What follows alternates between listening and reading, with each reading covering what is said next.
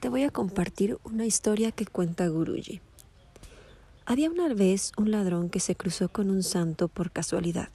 Era de noche y tenía que buscar un lugar donde refugiarse. El santo estaba en ese lugar. El ladrón no podía ver su rostro en la noche, pero podía percibir que había alguien sentado, un hombre mayor con un bastón y una túnica sobre su cuerpo. Entonces empezó a conversar con él.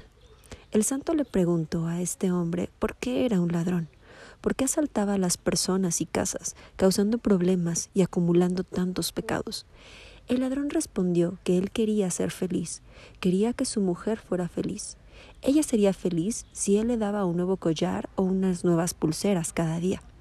Quería que sus hijos fueran felices, quería educarlos bien y que tuvieran un buen pasar de modo que para obtener estos beneficios para su familia, él pecaba sabiendo que eran pecados.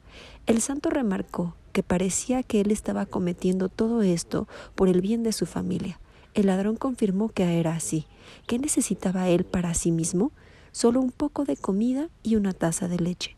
No necesitaba mucho. Algo de abrigo para cubrirse y un lugar donde refugiarse.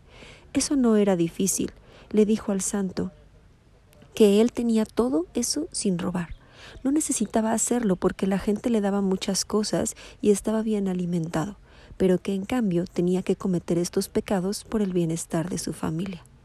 Entonces, el santo le pidió que le preguntara a su esposa si ella se haría cargo de la mitad de los pecados que él había cometido.